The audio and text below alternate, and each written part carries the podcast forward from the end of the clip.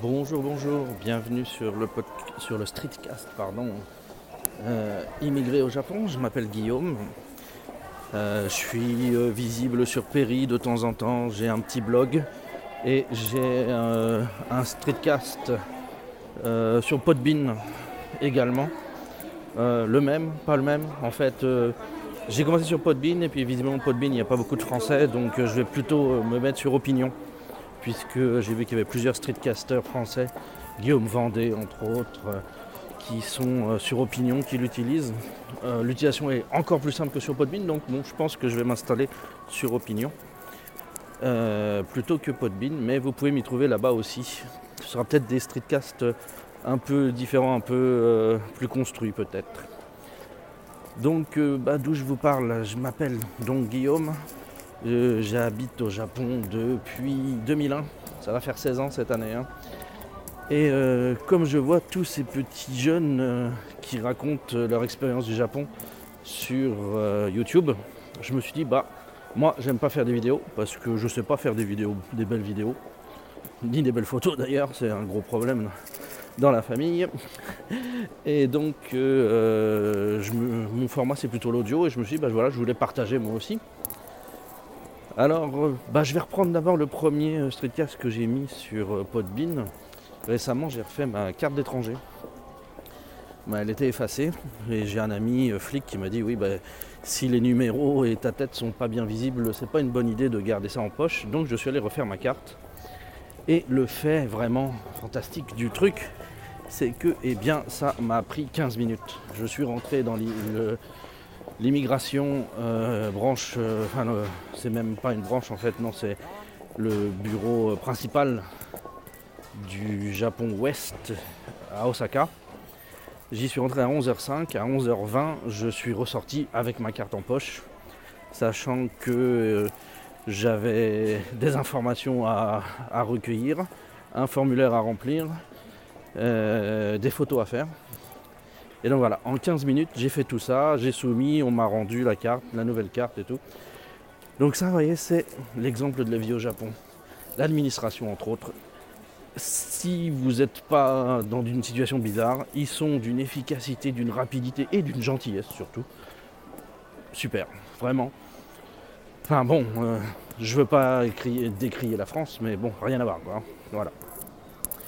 Donc à chaque fois, moi, hein, euh, c'est pas la première fois que je, que je refais des cartes et des machins, mais à chaque fois ça me laisse sur le cul que les gens soient comme ça ici. C'est ça qui rend la vie si facile au Japon, quoi. C'est quand on se dit qu'on a vraiment jamais à anticiper de problèmes, de, de, gens chiants qui veulent vraiment juste être, euh, voilà, je sais pas, un encombrement dans la vie des autres. Et bah, mon amour pour le Japon, c'est principalement ça. Surtout que là, euh, j'ai mon petit frère qui vit au Japon aussi, qui, va se marier, qui veut, il veut en effet, mais il va en effet se marier euh, bientôt, et donc il doit se taper euh, les relations avec l'ambassade et le consulat. Et, ben, forcément, vous vous doutez bien que l'ambassade de France ou le consulat, ben, c'est pénible, mais vrai, vraiment pénible, quoi. Euh, il ne me croyait pas quand je lui racontais. Maintenant qu'il le vit, il comprend ce que je, lui disais. Et donc euh, voilà, si vous venez au Japon, attendez-vous à ça. Vous aurez des expériences magnifiques avec les Japonais, surtout l'administration. Les entreprises peuvent être un peu plus chiantes. Et quand vous aurez des relations avec votre pays d'origine, la France, l'ambassade et le consulat, ce sera jamais pratique. Pas forcément désagréable ou antagoniste, mais pas pratique, ça c'est sûr. Euh, J'ai connu hein, il y a 15 ans, euh, Osaka c'était un grand consulat, c'était le grand consulat de l'Ouest, où il y avait, euh, hmm, je pense, au moins une demi-douzaine de personnes qui bossaient, quoi, qui pouvaient faire tous les services. Et maintenant, en plus, on est réduit à un seul mec dans un petit bureau qui a déménagé à Kyoto.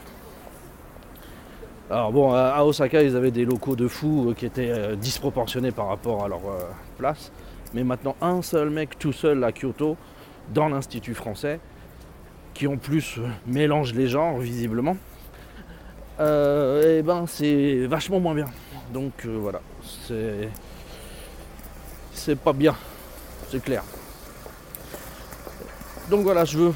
Mais bon, faut que je fasse attention, je veux pas décrier non plus. Il y a des conditions, il y a des restrictions, il y a tout ce que vous voulez, donc bon. Mais je veux rester, c'est sûr, sur vraiment le contraste et la sensation de ah quand vous êtes devant le service à la japonaise. À part ça, bah, parlant de la vie au Japon, moi, euh, bien, dans un autre streetcast, je vous parlerai de euh, les commentaires que je, peux, que je veux ajouter. Je veux pas corriger les jeunes sur YouTube, mais il y a des choses que je veux ajouter. Euh, je vous parlerai entre autres sur la base de la vidéo que Ghost a fait sur le Japon féminin.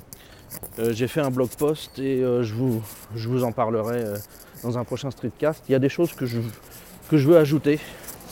Bah, c'est un peu corrigé, mais voilà, à ce moment-là, je vous expliquerai exactement ma position sur les choses. Mais euh, où en étais-je Je fais des digressions je me perds. Euh, je suis euh, au Japon donc depuis longtemps et le plus dur en fait c'est de garder le lien, un lien avec la France. Il y a 15 ans, je suis arrivé, bah, YouTube c'était pas ce que c'était, etc. Et, euh, et ben, le smartphone, ou avant lui le PDA, dont j'étais très adepte, était vraiment un outil incroyable pour euh, rester en, lien avec la France, suivre l'actualité, etc.